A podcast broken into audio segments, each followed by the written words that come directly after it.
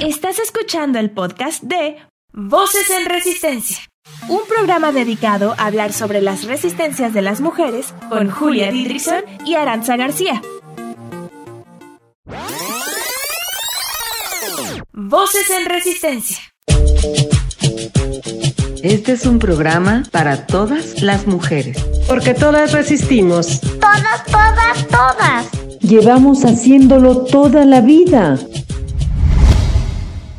Voces en resistencia. Sí. Vivimos momentos difíciles, pero seguimos pa'lante, luchando nuestro derecho, pa'lante, metiendo el pecho, no obstante al camino estrecho, juntas abriendo la brecha, crudas, prender la mecha. Vencer, vencer, vamos a vencer la dificultad. Ay, vamos a vencer, vencer, vamos a vencer la dificultad.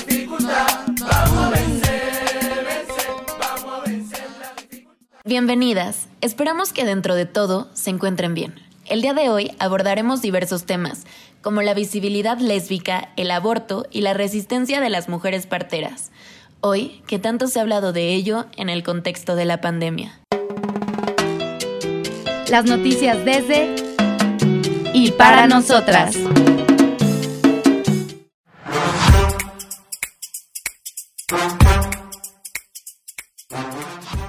El pasado 24 de abril se cumplieron 13 años de la aprobación de la ley que permite la interrupción legal del embarazo hasta las 12 semanas de gestación en la Ciudad de México. De abril del 2007 a septiembre del 2019, poco más de 200.000 mujeres capitalinas y provenientes de otros estados han podido acceder a un aborto legal, seguro y gratuito, ejerciendo de esta manera su derecho a decidir. En un comunicado lanzado por la organización Católicas por el Derecho a Decidir, se manifestó que es importante que en este aniversario que acontece en, med en, medio de la pandemia mundial, no se debe descuidar otros derechos como lo son los sexuales y los reproductivos, que son fundamentales para salvaguardar la vida y la salud de las mujeres y las niñas. El año pasado, el aborto se despenalizó en Oaxaca a petición de asociaciones pro derecho a decidir, hasta las 12 semanas de embarazo. Me encuentro ahora con Pilar Muriedas, activista y feminista, y también mi madre, que vivió el proceso de despenalización del aborto tanto en la Ciudad de México como en el estado de Oaxaca. Aprovechando que estamos encerradas aquí, le quiero preguntar, Pilar Ma, ¿cómo se logra despenalizar el aborto? Bueno, dos elementos fundamentales. Uno, que haya un movimiento feminista que se plante con, con, la, con la demanda para modificar una ley y dos, que haya aliadas, inclusive integrantes del movimiento feminista en los congresos y en los gobiernos. O sea, cuando tenemos un congreso de derecha y un gobierno conservador, es prácticamente imposible lograr que se modifiquen las leyes. Esas dos condiciones tuvimos tanto en la Ciudad de México como en Oaxaca. Gracias, Ma, y esperamos ir por más por toda la República Mexicana, así como por todo el continente. Y quería decirles que así como luchamos porque el aborto sea legal a nivel federal y que la maternidad sea libremente decidida, también lo, también lo hacemos para que los partos sean atendidos con calidad, integridad y amor. Seguimos con más. No se vayan. Voces en Resistencia. El domingo se conmemoró el Día de la Visibilidad Lésbica. Cada 26 de abril, en diversas partes del mundo, se conmemora como forma de exigir igualdad de derechos para las lesbianas. El movimiento se originó en España en el año 2008 como parte de las actividades de los colectivos LGTBIQ. Su objetivo es visibilizar el papel que ocupan las lesbianas en el espacio público, donde han sido violentadas y discriminadas. Desde Voces en Resistencia, no se nos ocurre una manera mejor de conmemorar este día que escuchando a las mujeres que habitan el ser lesbiana.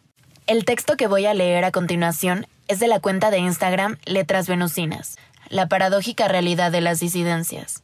Lograr sentirte segura, contigo misma, pero que lo último que estés sea segura en sociedad, si te animas a mostrar quién eres. Las mentiras en la mesa de los domingos, porque opacar tu identidad era mejor que asimilar los insultos escondidos detrás de las palabras de indiferencia. Las miradas cargadas de odio que te hacían un agujero en la piel, aún las tengo grabadas Las cortadas que fueron cómplices de la desesperación transformada en besos fugaces. La calidez momentánea de sostener una mano porque la calle estaba vacía y nadie podía juzgar. Las paradas de camión donde las despedidas se reducían a pesados te amo, cuídate, y los besos no entregados, por miedo, quedaron sepultados. Que sin desearlo, se hace el tema de conversación en otros grupos, entre burlas cómplices y cabezas retorcidas. Me desarmé a mí misma por mucho tiempo. Tal vez algún día el odio termine y con él la paradoja. Así, con mi propia seguridad sobre mi identidad, será suficiente. Les mandamos un abrazo a todas las mujeres lesbianas que han existido y resistido desde siempre. A mí solo me gustaría terminar diciendo que el ser mujer heterosexual en este mundo es un privilegio. Para mí el Día de la Visibilidad Lésbica significa poder festejarme, como todos los días, que soy feliz, que puedo amar a otra sin importar lo que la otra gente diga, porque eso es lo que me hace feliz. Este día significa habitar y encarnar la resistencia, decidir todos los días amar como acto político, desde la ternura y la lucha. Es también un recordatorio de que existimos porque resistimos que hay mujeres que aman a otras mujeres, que encontramos en la mirada y caricias de otra mujer la intimidad, el deseo, la complicidad, un nosotras. Resistimos para cambiar realidades. Existen diferentes tipos de parteras. Hoy hablaremos de dos, las parteras urbanas autónomas y las parteras tradicionales. Ambas asisten a la madre durante el parto, centrándose en ella, en las mujeres. ¿Por qué es una resistencia? La partería se presenta más en las comunidades rurales de nuestro país, donde las parteras tradicionales no solo atienden alrededor del 60% de los partos de las regiones indígenas, sino que son un símbolo cultural de todo el proceso de la maternidad. El sistema de salud tradicional predominante en regiones con población indígena y rural ha sido invisibilizado, relegado y hasta satanizado por el sistema de salud institucional. Llevar el ejercicio de partería es una resistencia al sistema de salud hegemónico y a todos quienes pretendieron invisibilizar los saberes de las mujeres. Las parteras resisten porque en México la profesionalización de la partería fue una estrategia del Estado para minimizar y eventualmente eliminar la partería tradicional considerada inferior a los desarrollos, científicos, de la, época.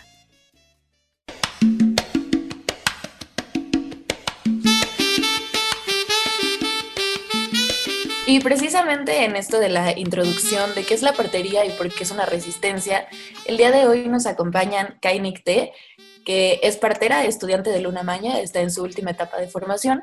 Y también tenemos a Hanna, una partera feminista y experta en la atención en casa a la salud sexual y reproductiva de las mujeres, bajo el modelo de la partería. Actualmente dirige la Casa de la Partería Luna Maya en la Ciudad de México y es cofundadora de la Red Mexicana de Parteras Autónomas. Muchísimas gracias a ambas por acompañarnos. ¿Cómo están? Muchas gracias por la invitación. ¿Qué tal?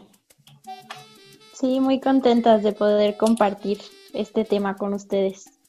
Muchas gracias por venir. Que quisiéramos empezar esta charla eh, preguntándoles qué es el modelo de partería, cuál, cuál es su función. Eh, si quieres empezar, Hanna. Claro. Em, Mira, la partera es la experta en la atención de la salud sexual y reproductiva de las mujeres eh, en procesos sanos. Quiere decir que nosotras nos eh, enfocamos en todas las mujeres que tienen procesos sanos, procesos fisiológicos, eh, que son en general el 80-85% de las mujeres. En un sistema de salud que estuviera equilibrado, vamos a decir, eh, las parteras atenderíamos a todas las mujeres sanas y las y los obstetras atenderían a las mujeres con patologías, ¿no? Mujeres que necesitan alguna cirugía, mujeres con hipertensión, mujeres con diabetes, etc. Entonces, eso sería un poco la, división, digamos. Entonces, el modelo de partería, por un lado, se basa en la atención a procesos fisiológicos, por otro lado, es un modelo que se centra en las mujeres, quiere decir que nosotras acompañamos las decisiones, los procesos de las mujeres, pero no decidimos por ellas. ¿no? El, el, modelo se centra en las mujeres y en sus decisiones. Nosotras presentamos la información, las explicaciones, la evidencia, los riesgos, los beneficios, los pros y los contras, pero las mujeres eh, se, se hacen cargo, digamos, de sus procesos de salud. Em, por otro lado, es un modelo que se basa en evidencia científica, quiere decir que nosotras eh, leemos, nos informamos, nos intercambiamos, aprendemos, etcétera, y adecuamos nuestra atención según, eh, según nueva evidencia, etcétera. Em, también es un modelo que se basa mucho en que la partera es una profesional autónoma, quiere decir que ella toma sus decisiones clínicas, eh, sin embargo trabaja en red con otras y otros profesionales, eh, como pediatras, ginecólogas, acupunturistas, terapeutas, etcétera, ¿no? Entonces, ella tiene su campo clínico, ¿no? La partera, como decía, eh, trabajamos los procesos sanos y, y, fisiológicos, pero trabajamos en red. Entonces, eh, muchas veces la gente nos pregunta, ah, pero un ginecólogo la supervisa. No, ¿no? O sea, como cualquier profesional de la salud, tenemos nuestro campo donde nadie nos supervisa. Sin embargo, si una mujer presenta un proceso que se sale de nuestro campo, entonces nosotras referimos la atención, ¿sí? O sea, como, como en cualquier eh, proceso de salud, ¿no? No todo mundo te va a atender todo. Claro. Kai, ¿quieres agregar algo? Pues solamente agregaría que en nuestro modelo el enfoque de atención es un enfoque integral.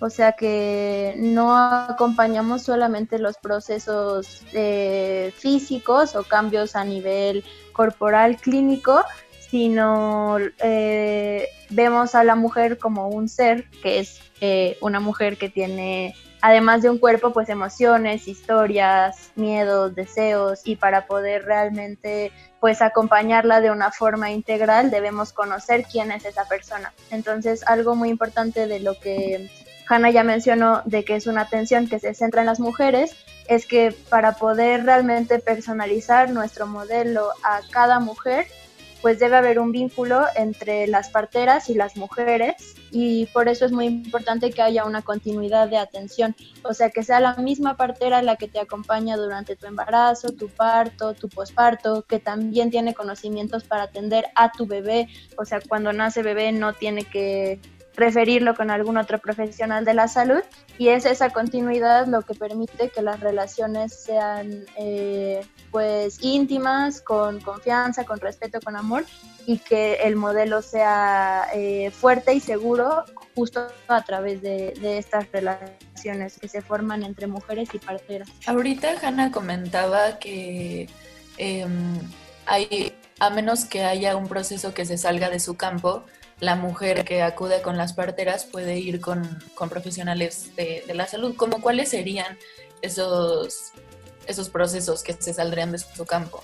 O sea, ¿hasta dónde, digamos, abarca una partera? Em, la partera abarca, como decía, los procesos sanos y fisiológicos. Quiere decir que, por ejemplo, mujeres que tienen em, un riesgo adicional, o sea, por ejemplo, eh, hipertensión, diabetes, trillizos, alguna eh, cardiopatía, por ejemplo, dependiendo mucho del caso, ¿no? O sea, hay algunas cosas que son, digamos, patologías, pero están controladas, entre comillas, que con medicamentos, que con terapias, o sea, por ejemplo, mujeres con hipotiroidismo probablemente se puedan atender con una partera. A la par van con endocrinóloga, ¿no? O sea, obviamente hay ahí una coatención.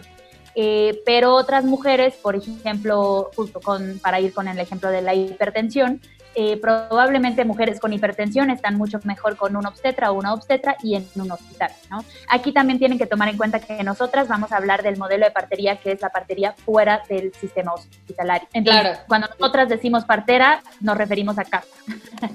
Y eso, o sea, lo digo porque en México es bastante obvio, digamos, porque en general la, la, mayoría de las parteras aquí en México trabajamos fuera del hospital, pero en otros países no. En otros países las parteras sí son parte del sistema de salud y trabajan tanto en casa como en hospital, ¿no? Entonces ahí la división, digamos, es esa misma división, pero eh, partera no se refiere nada más a casa. Aquí sí. Ok, sí, gracias por aclarar precisamente esto. De eh, Kai me comentaba hace un ratito que que ustedes se definen más como parteras urbanas autónomas eh, y no están dentro del sistema hegemónico de salud.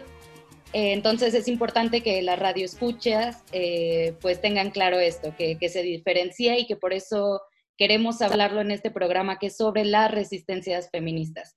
Kai, te quiero preguntar, ¿cómo surgió tu interés por dedicarte a la partería? Pues todo empezó porque mis hermanos pequeños nacieron en mi casa.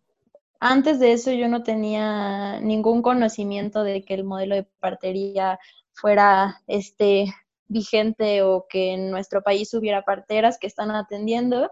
Y fue un shock eh, muy, muy fuerte para mí, o sea, me generó un cambio de paradigma muy grande ver que lo único que yo sabía sobre parto era completamente diferente a la manera en que mis hermanos habían nacido y en que la mamá de mis hermanos había sido acompañada.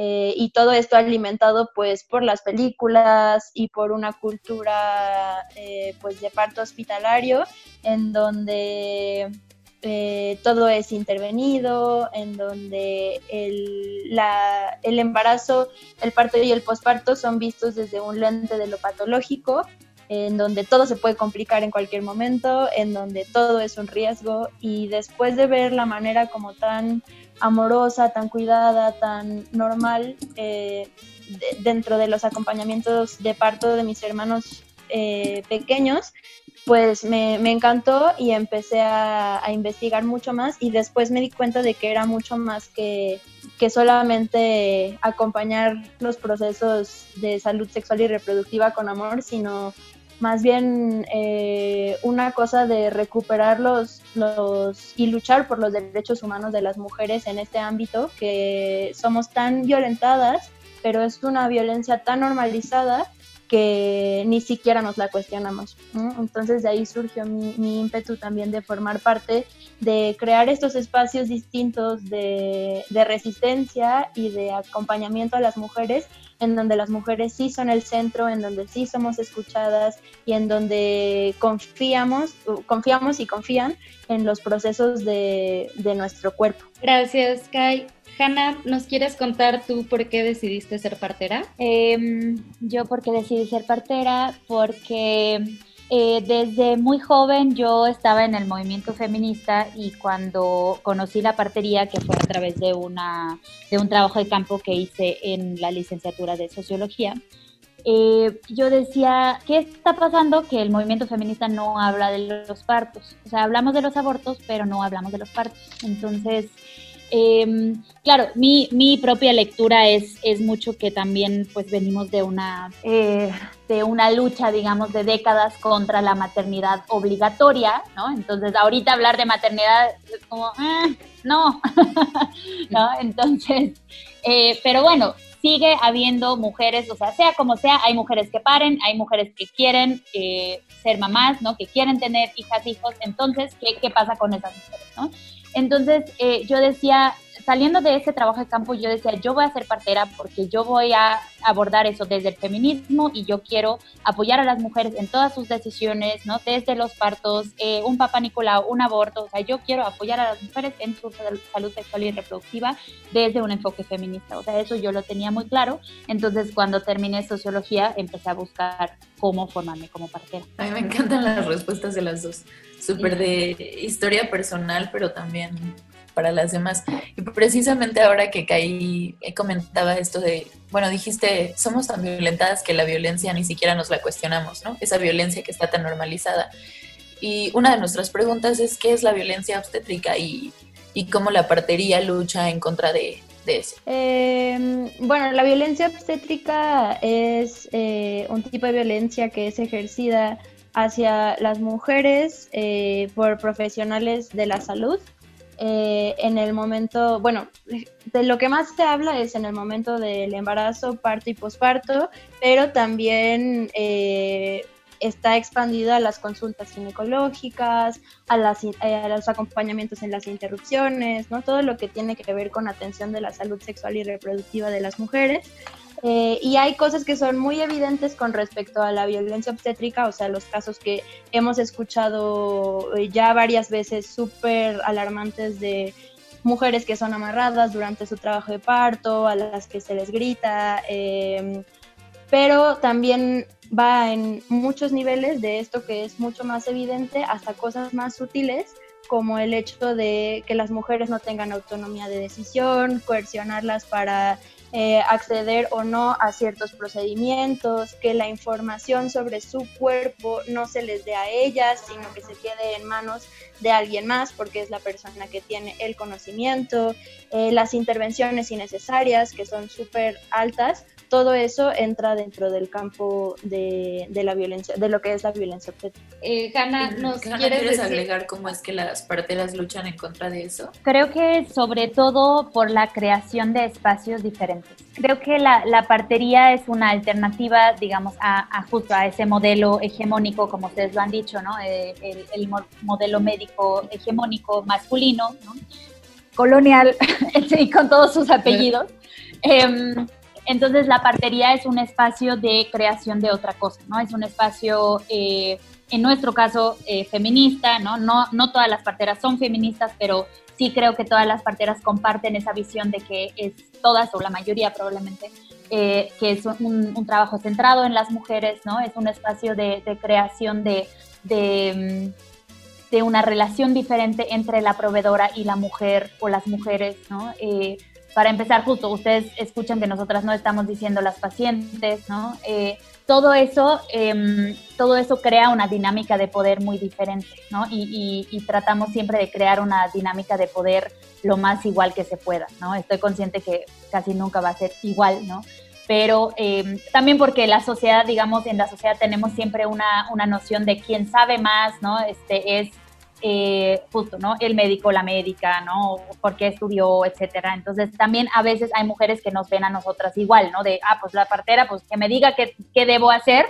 Eh, y si no me lo dice, entonces está mal. O sea, hay mujeres que esperan ser tratadas también como en una consulta médica hegemónica, voy a decir, ¿no? Entonces, cambiar eso cuesta, ¿no? Cambiar eso cuesta, pero eh, mientras más lo, lo hablemos, lo, lo, lo practiquemos también, ¿no? Lo pongamos en práctica, pues más, más se hace, ¿no? Y las mujeres en general salen y muchas veces nos dicen, esto fue el, el mi- mejor Papa Nicolau de mi vida, ¿no?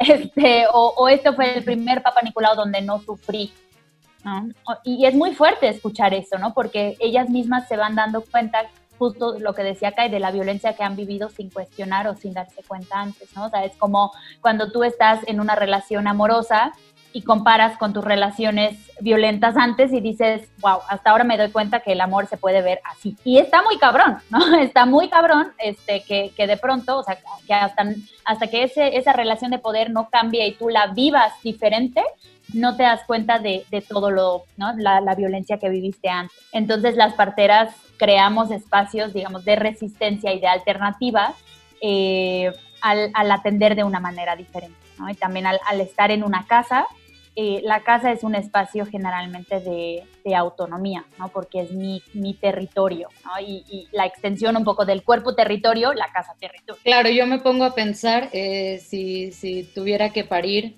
a una nena o un nene, me encantaría hacerlo en mi casa, incluso con mujeres a las que quiero, ¿no? Porque muchas veces en el hospital no te dejan que, que entren otras mujeres y me encantaría que fuera un proceso un poco más espiritual, integral, como ustedes dicen, eh, con confianza, ¿no? Que ya las conozca anteriormente y eso, me, me imagino pariendo felizmente en mi casa. Ahora que ya tenemos este panorama general, me gustaría preguntarles en qué se diferencia un parto eh, aquí en la Ciudad de México a un parto en comunidades rurales. Mira, para mí es un poco difícil también hablar de eso desde dentro, porque yo solamente he acompañado partos en la ciudad.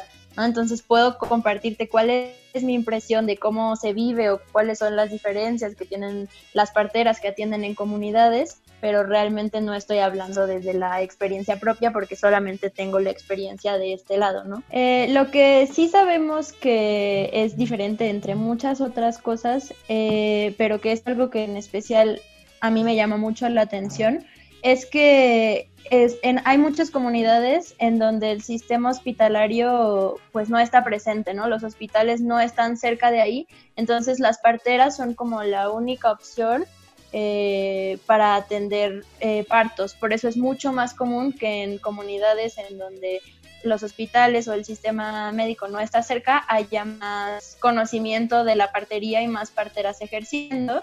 Eh, entonces sí, en el discurso del Estado se habla mucho de reconocer la labor de las parteras, pero en ese las parteras eh, tienen mucho peso las parteras que trabajan en las comunidades y para mí es muy interesante porque es un discurso como de decir eh, gracias a las parteras que salvan la vida de las mujeres en donde la ciencia todavía no ha llegado, ¿no? Porque es imposible pensar que una partera pueda ejercer en un lugar en donde el desarrollo científico y tecnológico sí está, porque eso se ve como un, un conocimiento ya obsoleto, ¿no? Y, un conocimiento o una práctica menos válida que solo sirve en esos lugares en donde no hay otra cosa.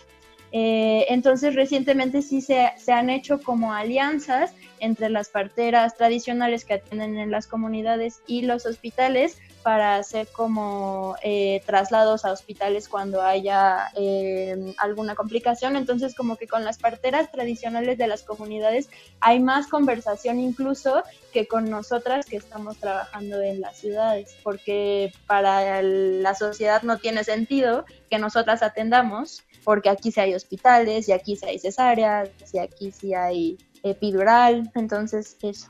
Claro. Hanna, ¿quieres agregar algo? Eh, no.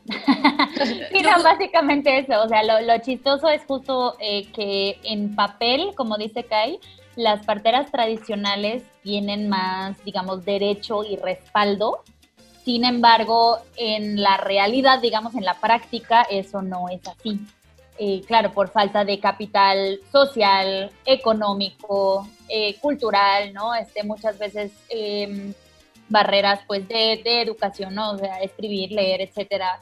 Eh, pobreza, evidentemente, ¿no? Entonces, eh, todo eso, o sea, mujer, indígena, rural, pobre, eh, sí, ¿no? Con educación básica, pues tus, tus, digamos, chances no son, no son muchos, ¿no? Como para entablar un diálogo con, por ejemplo, la Secretaría de Salud o las autoridades de salud. Entonces, claro que en esos casos, o sea, en, repito, en papel, ellas tienen más derechos que nosotras, eh, sin embargo, en la práctica, o sea, de facto no es así. Eh, y eso obviamente complica la, la, relación o el diálogo con las autoridades muchas veces porque las autoridades, como decía Kai, se refugian mucho en decir, no, no, pero pues las parteras indígenas tienen todos los derechos porque pues nuestras, nuestros pueblos indígenas, ¿no? Este, y bueno, lo digo sarcásticamente porque a mí me, me eh, no me encanta el, el, que digan nuestros pueblos indígenas, este, pero, pero justo ese discurso, ¿no? De, de nuestros pueblos indígenas y los, los, los queremos este, mientras no opinen. ¿no? Claro. Entonces, sí, entonces claro que ahí, por ejemplo, nosotras tenemos más posibilidad, digamos, de diálogo, aunque eh, respaldo real tampoco tenemos. O sea, también es una ilusión pensar que porque estamos en la ciudad y blancas y educadas, eh, pues tenemos más respaldo, no, no, porque realmente, o sea, el Estado no ha eh, respaldado ni querido abrazar, voy a decir, la opción del parto en casa o, de, o en casa de partería. Muy interesante todo lo que nos están diciendo. Eh, me quedo con muchísimas cosas en la cabeza. Nos vamos a ir a un corte musical. Estoy segura que nuestras invitadas se van a sorprender por la canción que les traemos el día de hoy.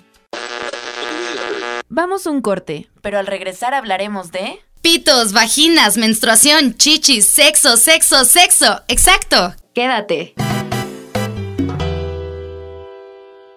Voces en Resistencia.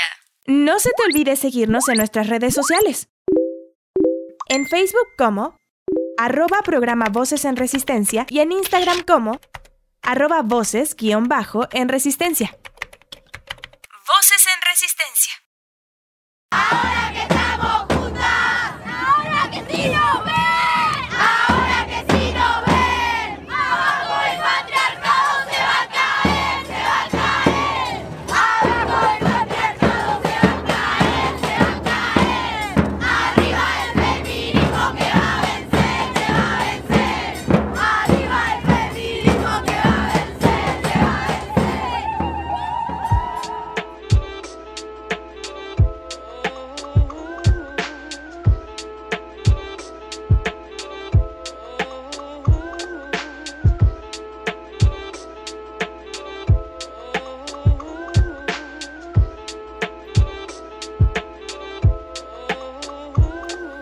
Muchos me llamaron loca y quizás tengan razón, pero escucha, no estoy sola porque somos un montón. Las locas que denunciamos la manera en que nos miras con deseos y te gustamos por cómo vamos vestidas, con desprecios y abortamos por amor a nuestra vida, indiferentes si te hablamos de las desaparecidas.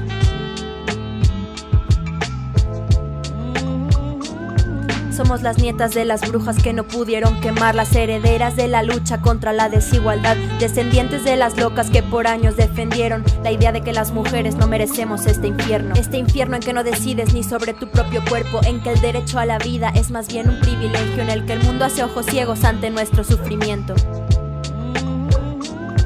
Hoy las locas confrontamos este mundo de mentiras, mentiras que nos dijeron desde que éramos niñas, esos cuentos de princesas que parecen escultura, ni rebeldes ni traviesas y con tremenda figura. Yo admiro a la mujer que no se deja vencer, pero entiendo a las que temen o a las que no quieren ver. Es muy duro escoger hacer de la vida una contienda, es más fácil pretender que nada pasa, nada premia, porque el patriarcado asusta y lleva años de labor, ejerciendo con violencia su campaña de opresión, más mi sueño es que algún día todas nos comprometamos a desafiar este sistema que nos tiene entre sus manos, porque locas somos muchas y cada vez somos más las que unimos nuestras luchas por un mundo de equidad.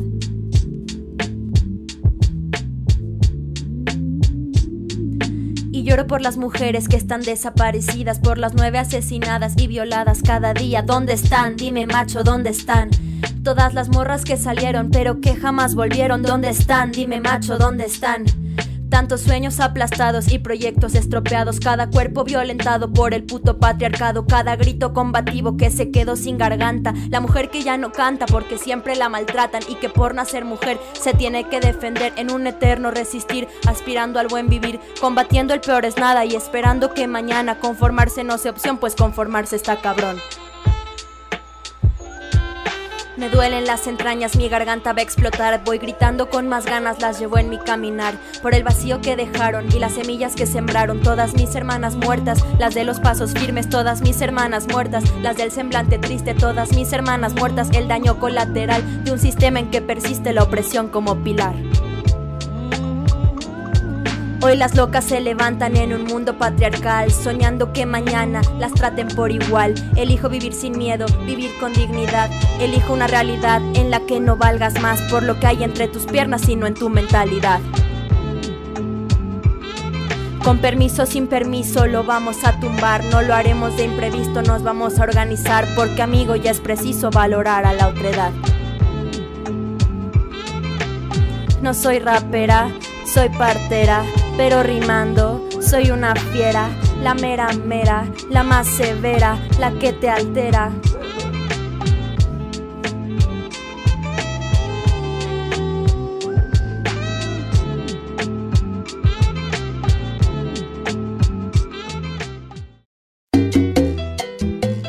Existen muchos tipos de resistencias. Cada una decide cómo hacerlo, hacia qué y en qué momento de su vida expresarlas. Te invitamos a descubrirlas con nosotros. Mi nombre es Julia Didrickson y yo soy Aranza García. Sintonízanos todos los miércoles de 4 a 5 en Violeta Radio. Voces en Resistencia.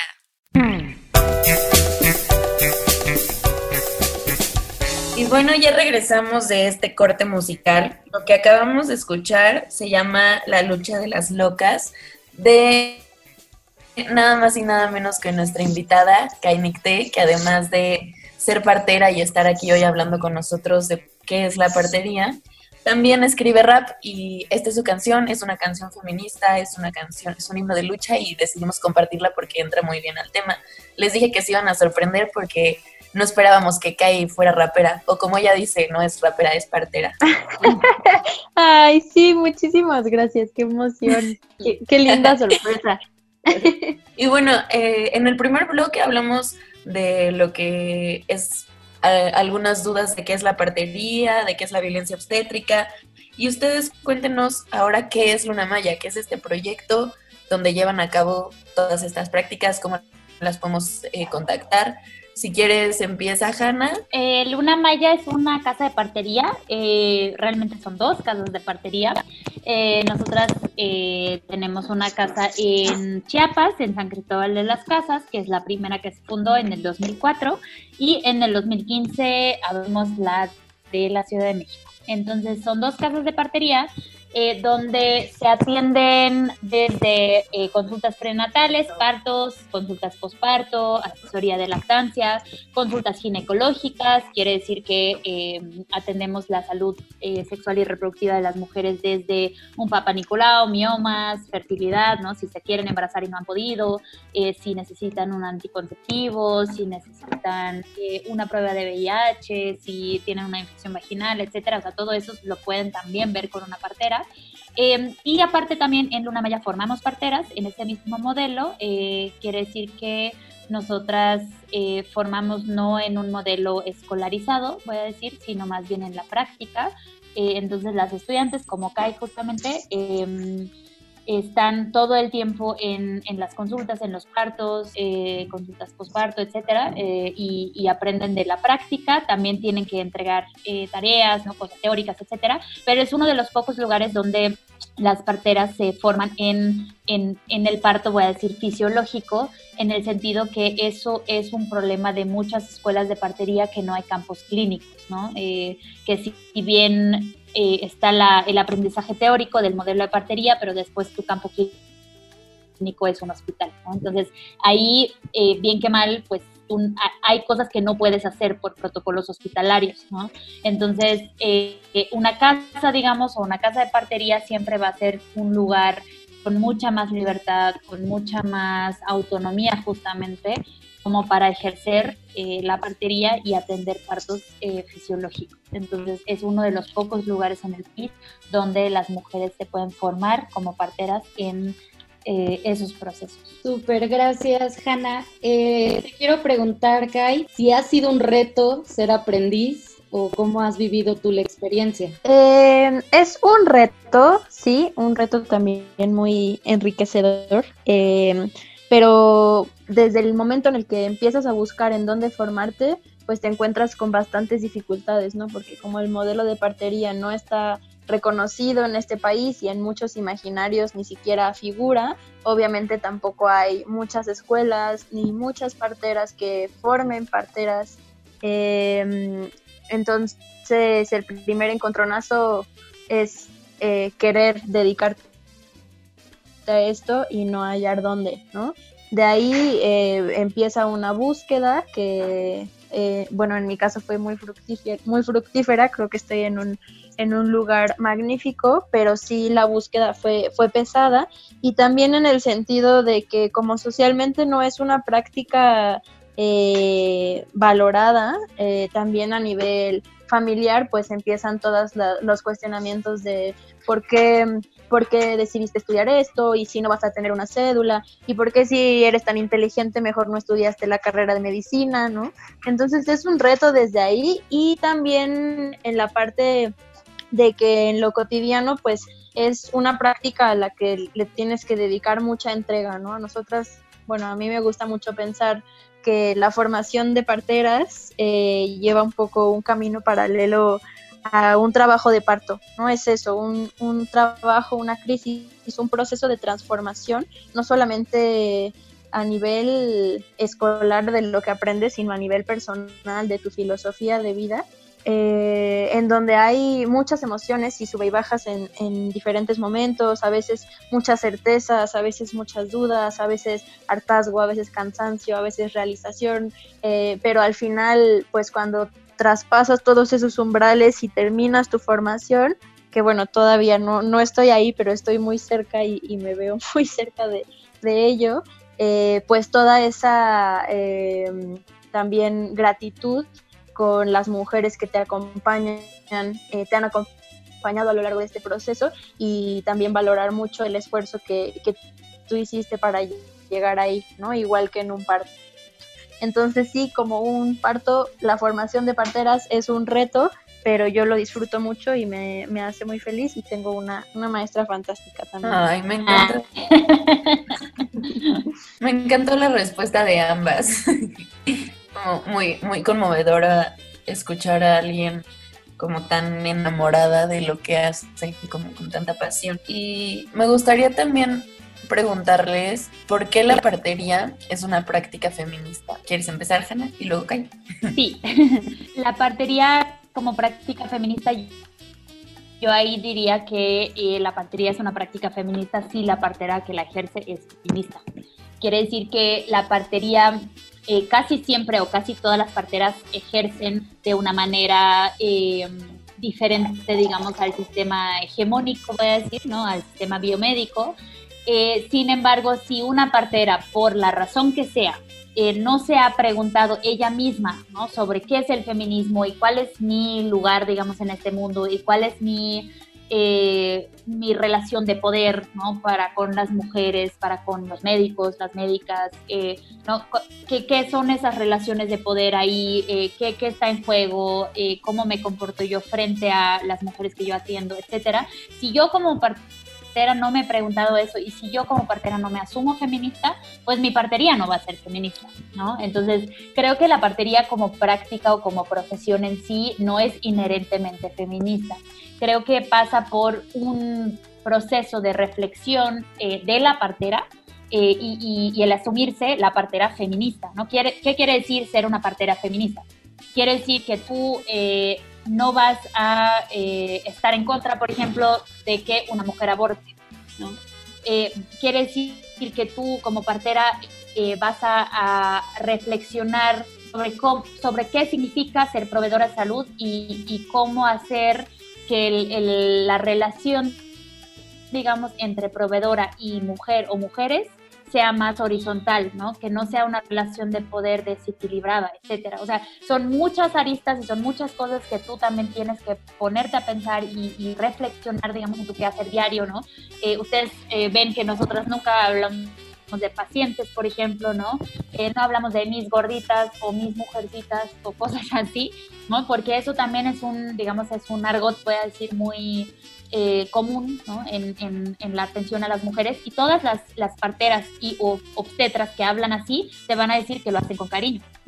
Pero claro, no hay una reflexión muchas veces sobre la relación de poder que significa el decir mis pacientitas, mis gorditas lo, pongo como ejemplo como para, para empezar a reflexionar, ¿no? Entonces, eh, creo que la partería es una práctica feminista en la medida que la partea sea feminista. Claro, y eh, lo que yo quería decir es que qué importante que si se, si se hace la práctica de una manera feminista o con una perspectiva feminista, porque se trabaja en conjunto con el cuerpo de, de la mujer. Entonces, tener toda esta perspectiva feminista, también de sororidad, de, amorosidad, pues me parece súper importante.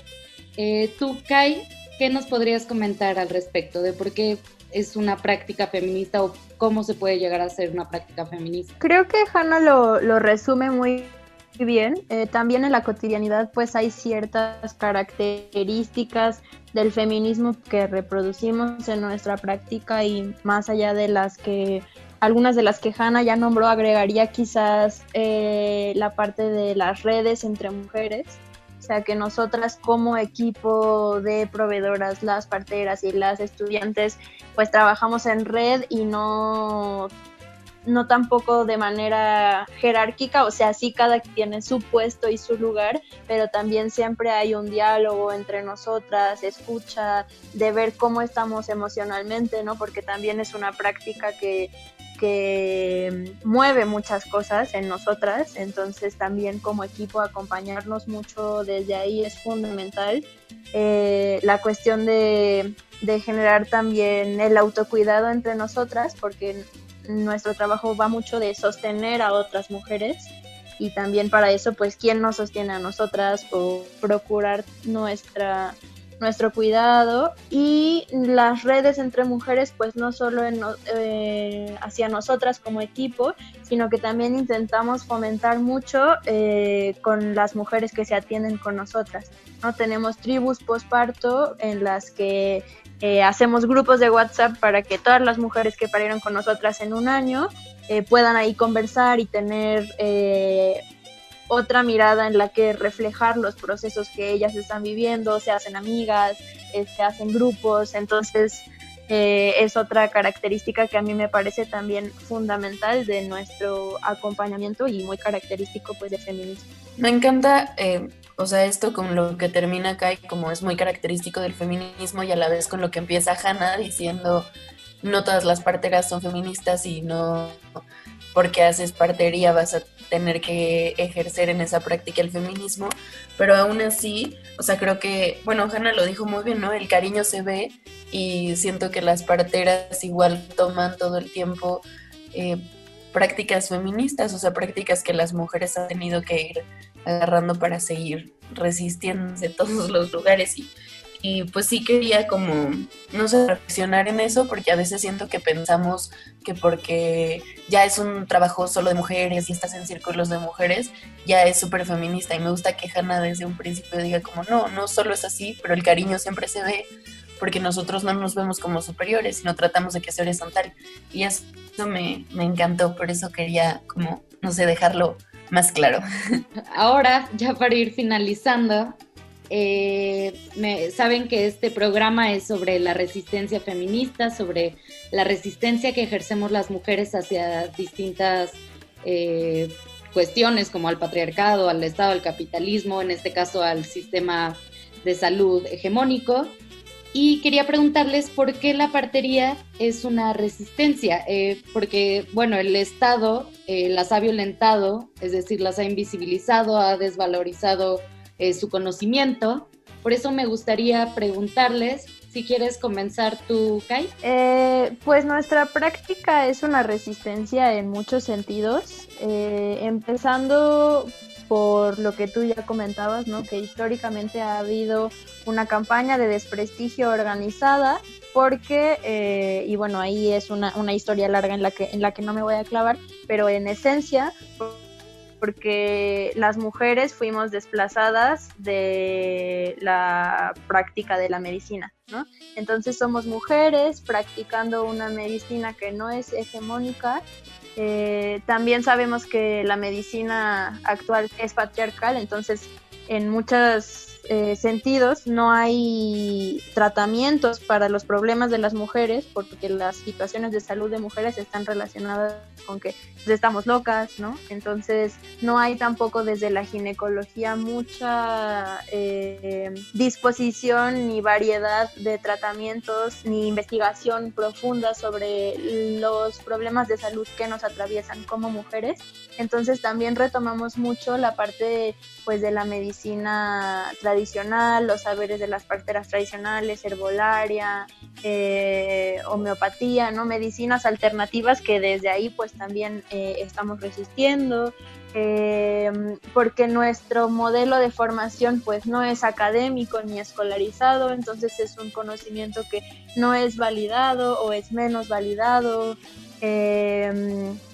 porque nuestra práctica y eso refiriéndonos pues a, a Hannah y a mí, ¿no? que, ya hablábamos de la distinción, eh, pero en nuestra práctica sí es feminista, entonces también desde ahí estamos resistiendo y porque creemos en las mujeres, en la capacidad de los cuerpos de las mujeres para parir, en la sabiduría de las mujeres, em, en la fuerza de cada una de las mujeres y en un mundo en el que pues nadie valora nuestra fuerza ni cree en nuestras capacidades ni abre espacios que se centren en nosotras, pues la creación y de espacios en donde nosotras somos el centro son una resistencia. Entonces, pues hay algunas cosas. Gracias, Kai. Sí, es evidente que hay muchísima resistencia, por eso quisimos abordar este tema en, en el programa. ¿Tú qué nos puedes comentar, Hanna? Yo siempre que pienso en resistencia, pienso en qué es la resistencia, ¿no? O sea, me, me, gusta eh, pensar que la resistencia también es finalmente una, una, creación de otra cosa, ¿no? Este, me acuerdo mucho de, un, eh, un encuentro de teatro, porque yo hacía teatro en, en mi vida anterior. Em, y, donde decían justo eso, ¿no? Que desde el teatro, desde el arte resistimos y tal, pero al final de cuentas creamos otras cosas, ¿no? Entonces, a mí me gusta pensarme en resistencia a algo, pero esa resistencia se ve de una manera creativa. Que finalmente es eh, el crear otra cosa, ¿no? Porque siempre que pienso en resistencia, pienso en algo agotador, en algo cansado, ¿no? En una persona como resistiendo frente a un muro para que no se caiga, ¿no? Este, como deteniéndolo y es muy cansado y, y, al, y a la par que, que, tú estás deteniendo, pues no puedes hacer, hacer otra cosa, ¿no? Entonces creo que también es importante visualizarnos sí en resistencia frente a algo, pero en creación de otra cosa, ¿no? Porque finalmente esa creación de otra cosa eh, quiere decir que, que estamos eh, en un proceso eh, de construcción, ¿no? no nada más resistiendo y, y aguantando y, y cansándonos, ¿no? sino metiendo nuestra energía a, a, la creación y a la construcción de algo nuevo y algo que sí queremos. Entonces creo que la partería, al, al formar espacios para las mujeres, espacios físicos, espacios emocionales, espacios eh, espirituales ¿no? para las mujeres y, y, también sus familias un poco en extensión, eh, la partería está creando otros espacios, espacios nuevos y espacios de también de una expresión nueva, pues de, de, de la salud, ¿no? Del, del, bienestar de las mujeres. Julia lo ha dicho en otras ocasiones que la resistencia también es crear y no solo aguantar. Total. Ajá. Total. Que me viene mucho la imagen de la metáfora que dicen de nadar contra corriente, eh, entonces me, me, me, pongo también a reflexionar en ello, pero al final cuando estás nadando contra la corriente, pues es porque estás yendo hacia un lugar. No hay un objetivo hacia donde, hacia donde nadas que es diferente a donde la corriente va. Entonces, claro que es cansado y claro que nosotras también a veces estamos cansadas porque no es fácil y ya hemos hablado de eso, ¿no? Desde el momento en el que quieres ser partera y no encuentras dónde, es, es un reto constantemente que, que puede ser cansado, pero creo que siempre mantener eh, pues ese otro lugar al que queremos llegar eh, dentro de nuestros pensamientos y, y, a la vista, pues nos da esa fortaleza para, para estar ahí, para disfrutar el camino, para aprender de él. Eh, entonces sí. Ay, qué bonito. Cae súper poética. qué, qué, bonita como analogía. Oigan, y por último, ahora sí ya por último, por último, pues estamos en medio de una pandemia y mucho hemos oído hablar en la pandemia de las parteras, incluso en las famosísimas conferencias de Hugo Gatel se ha hablado un poco al respecto. Sabemos que la red de parteras de la que son parte ambas sacó un comunicado. Les queríamos preguntar cuál es su posicionamiento, qué es lo que está sucediendo ahora eh, con el coronavirus y las parteras y si pueden ser breves en sus respuestas. Eh, pues desde la red, nosotras formamos eh, parte de una red que es la Red Mexicana de Parteras Autónomas, que somos parteras de diferentes tipos de formación, pero que todas lo que tenemos en común es que trabajamos en espacios fuera del hospital, o sea, casas o casas de partería. Entonces, eh, nosotras sí vemos una oportunidad, digamos, en toda esta pandemia de repensar y replantearnos el sistema de salud, sobre todo en, obviamente, lo que a nosotras nos compete, que es, la salud eh, de las mujeres, como para repensar y, y, decir, la salud de las mujeres tiene que ser atendida en un hospital, tiene que a fuerzas eh, tener lugar ¿no? en, en espacios hospitalarios, espacios eh, de patologías, puede ser diferente, pueden las parteras ser proveedoras de salud de las mujeres eh, en, su, en su mayoría, ¿no? O sea, eh, re, repensar un poco todas esas preguntas, eh, porque el hospital, como decíamos al principio, o sea, desde su invención ha sido un, un lugar de, de patologías, ¿no? Entonces las mujeres sanas realmente no tendrían por qué estar en un hospital, ¿no? Para ningún proceso. Eh, entonces, eso, eso ahí vemos una oportunidad, digamos, en toda esta pandemia, en toda esta crisis, vemos una oportunidad para repensar eh, muchas cosas. Eh, por otro lado, también eh, las parteras nos, nos pusimos a pensar em, que, que, claro que nosotras podemos atender muchísimas más mujeres, tenemos capacidad de atender más. Sin embargo, también está la problemática de que el Estado pues no nos respalda, ¿no? Entonces hay muchas mujeres que ahorita están viniendo con nosotras y están diciendo, yo quiero un parto en casa porque ya no quiero ir al hospital, pues, pero no tengo dinero. ¿no?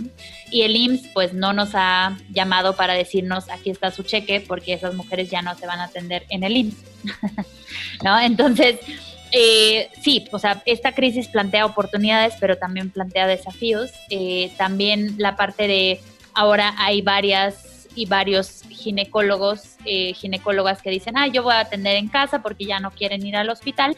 sin saber cómo atender un parto en casa, ¿no? Entonces creo que también el, respetar los campos profesionales de cada de cada, eh, de cada profesión, ¿no? Eh, valga, válgase la, la redundancia, este, es importante, ¿no? Porque las parteras somos las que trabajamos en casa, entonces también eh, el, llamamos mucho a, respetar y pues eh, aprender del, del, campo de cada una. Eh, pero sí, hay una oportunidad súper súper grande de volver a hablar de la atención de la partería y, y, del parto en casa, sobre todo. Gracias, Kai. ¿Quieres agregar algo a esto del contexto del COVID? Solamente recalcar que el parto en casa siempre ha sido una opción eh, y ahora mucha gente está volteando a ver, a ver el parto en casa, pero el, el riesgo de contraer una infección intrahospitalaria siempre ha, ha, estado ahí, ¿no? Que es una de las razones por las que el parto en casa es la opción más segura para las mujeres sanas con embarazos sanos. Eh, porque la probabilidad también de infecciones es menor, ¿no? Porque si tú pares en tu casa, pues tu bebé va a nacer en un espacio rodeado de todos los bichitos amigos que van a ser la base de su sistema inmunológico y el hospital es un lugar en donde va gente con patologías y eso antes del coronavirus, pero ahora pues es algo que se resalta mucho porque es una enfermedad muy contagiosa, ¿no? También que si de un día para otro todas las mujeres quisieran parir en casa, pues no habría suficientes parteras para atenderlas. Entonces también eh, pues pone sobre la mesa la conversación de a largo plazo la necesidad de la formación de más parteras para que las mujeres realmente tengan acceso a esta opción. Claro, qué importante lo que están diciendo en este contexto tan difícil que pues que estamos sufriendo todos y todas, pero un poco más las mujeres, eh, por muchas razones que no vamos a explicar ahorita, pero que vamos a seguir hablando en otros programas.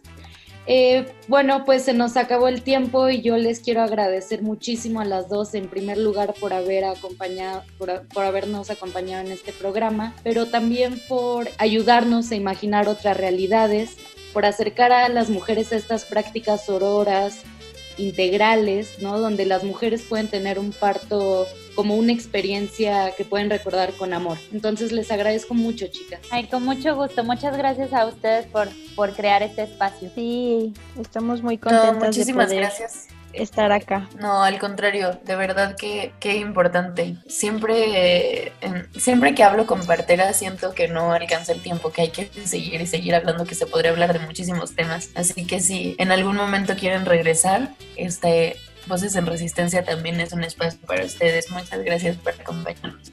Ay, muchas gracias. Y pues nos pueden encontrar en redes.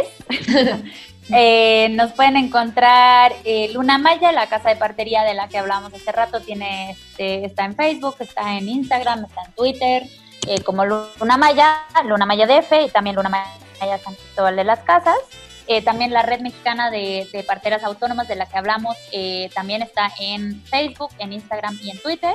Y también yo tengo un blog por si quieren debrayar más sobre historia y filosofía y patriarcado, como parteraenbici.com o partera en bici en Facebook. Entonces búsquenos y, y sigamos discutiendo. Gracias. Sí. Nosotros pondremos esta información en nuestras redes sociales para que sigamos conectando espacios de sororidad y que siga la lucha feminista. Mil gracias. Eh, muchas gracias. Chao. Para finalizar el programa de hoy, les queremos dejar dos testimonios de mujeres que fueron atendidas por parteras. Hola, soy Valeria Enríquez Martínez, tengo 43 años de edad. Tuve dos partos asistidos por parteras. Mi experiencia fue increíble. Ellas siempre estuvieron al pendiente de, de mí, me hicieron sentir segura. A medida que mis hijos crecían en mi vientre, eh, cada día me sentía con confianza de parir en casa. Por todas las dudas que me surgían, ellas siempre estuvieron al pendiente de ayudarme, de responderme. Eh, sobre todo, eh, ellas me hacían sentir que mi cuerpo me iba guiando y creo que al darme cuenta de que las respuestas estaban en mi cuerpo, entonces cada vez me hizo sentir eso más segura. Me gustó porque no me trataron como una paciente, sino como una amiga como algo íntimo, vas creando un vínculo muy fuerte con tu partera porque le, te desmenuza, le cuentas tu vida, eh, le cuentas tus emociones, tu sentir, hasta que te haces uno con ella. Y creo que eso es lo más hermoso de esta experiencia, porque te ayudan a parir y terminas siendo eh, íntima de, de tu partera. Entonces, creo que es la mejor opción para poder tener un hijo y darle el gran regalo de que venga en un ambiente hogareño, lleno de amor y confianza. Gracias, amigas parteras. Les debo mucho. Besos. Mi nombre es Paulina Somano Castañón, tengo 37 años y vivo ahorita en Puerto Escondido, Oaxaca. Bueno, las emociones que sentí en mis partos, acompañada de las parteras, eran más eh, seguridad, de mm, poder incluso gritar sin que me diera pena o decir, expresar lo que sentía en el momento, ¿no? Fuera lo que fuera. Este, sentirme cómoda en mi propia casa y sentir pues que la gente que yo más quiero y más necesito en los momentos difíciles estaba a mi lado y saber que pues si fuera necesario este mis parteras serían capaces de decirme si existía alguna emergencia que tuviéramos que ir al hospital y si no pues la tranquilidad de poder seguir haciendo mi trabajo de parto, ¿no? Y saber que mis hijos estaban bien y que se iba a respetar mis necesidades y las de ellos, pero sobre todo rodeados de amor. Amor de mi familia, mía, de mi pareja y pues también de las parteras. Les agradecemos mucho por haber estado hoy con nosotras. Esperamos que lo dicho les haya dejado algo para aprender, reflexionar o disfrutar. Ara y yo le queremos agradecer enormemente a Osvaldo, nuestro productor, por el trabajo que hace semana tras semana y por querernos. También a Violeta Radio por dejarnos formar parte de este espacio de resistencia feminista. A ustedes les mandamos un fuerte abrazo sororo. Esperamos que la pandemia no sea un impedimento para seguir alzando la voz y resistiendo desde donde sea que nos encontremos. Todas las mujeres resistimos, desde la casa, la escuela, el trabajo, la vía pública y ahora desde la radio. Resistimos para que el feminismo llegue a más rincones y la sororidad se haga costumbre entre nosotras. Voces en Resistencia. No se te olvide seguirnos en nuestras redes sociales. En Facebook como arroba programa Voces en Resistencia y en Instagram como arroba voces-en resistencia. Voces en Resistencia.